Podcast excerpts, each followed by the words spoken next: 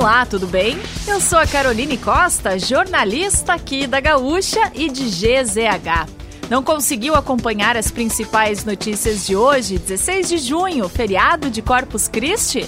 Mas não te preocupa, só porque é feriado não quer dizer que a gente não vai chegar aqui para atualizar o nosso resumo, trazer o nosso resumo diário de notícias do fim de tarde. Vamos lá então. Familiares britânicos do jornalista Don Phillips se manifestaram hoje sobre a confirmação dos assassinatos dele e do indigenista brasileiro Bruno Pereira. Em nota divulgada via redes sociais, a família se diz de coração partido e agradece pelo esforço nas buscas, especialmente aos grupos indígenas. Ontem, os dois suspeitos presos pelo desaparecimento de Phillips e Pereira no Vale do Javari, na Amazônia, confessaram o crime. O conselheiro tutelar que disse ter ido ao endereço da família de Mirela Dias Franco para apurar suspeitas de maus tratos mentiu, segundo a Polícia Civil. A menina morreu no mês passado, em Alvorada, aos três anos, por intensa hemorragia abdominal.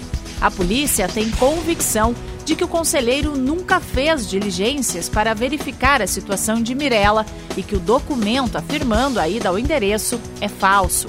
O padrasto e a mãe estão presos por suspeita de tortura com resultado de morte. A partir de 25 de junho, gaúchos poderão voar sem escalas para Natal, no Rio Grande do Norte a companhia aérea Gol anunciou uma nova rota que conecta Porto Alegre à capital potiguar.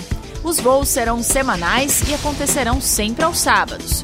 De acordo com a empresa, a rota faz parte de uma estratégia para aumentar o fluxo de turistas do sul sem que eles precisem fazer conexões. No esporte, o Grêmio busca a contratação de Mário Fernandes, que conseguiu a suspensão de seu contrato com o Moscou até dezembro para voltar ao Brasil. O jogador pode acertar com qualquer clube brasileiro, mas precisa da autorização da equipe russa para ser emprestado até o final deste ano. A partir do ano que vem, ele seria esperado na Rússia para cumprir o restante do contrato, que se encerra em 2024.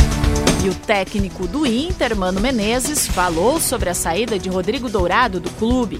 O volante está sendo negociado com o Atlético de São Luís do México.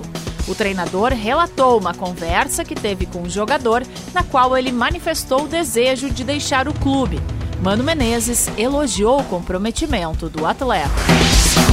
E para fechar o nosso resumo de notícias, antes que o dia acabe, tem a previsão do tempo para amanhã. O avanço de uma frente fria traz possibilidade de temporais por todo o Rio Grande do Sul, com potencial para granizo no norte. Em Porto Alegre, os termômetros devem ficar entre 13 e 19 graus.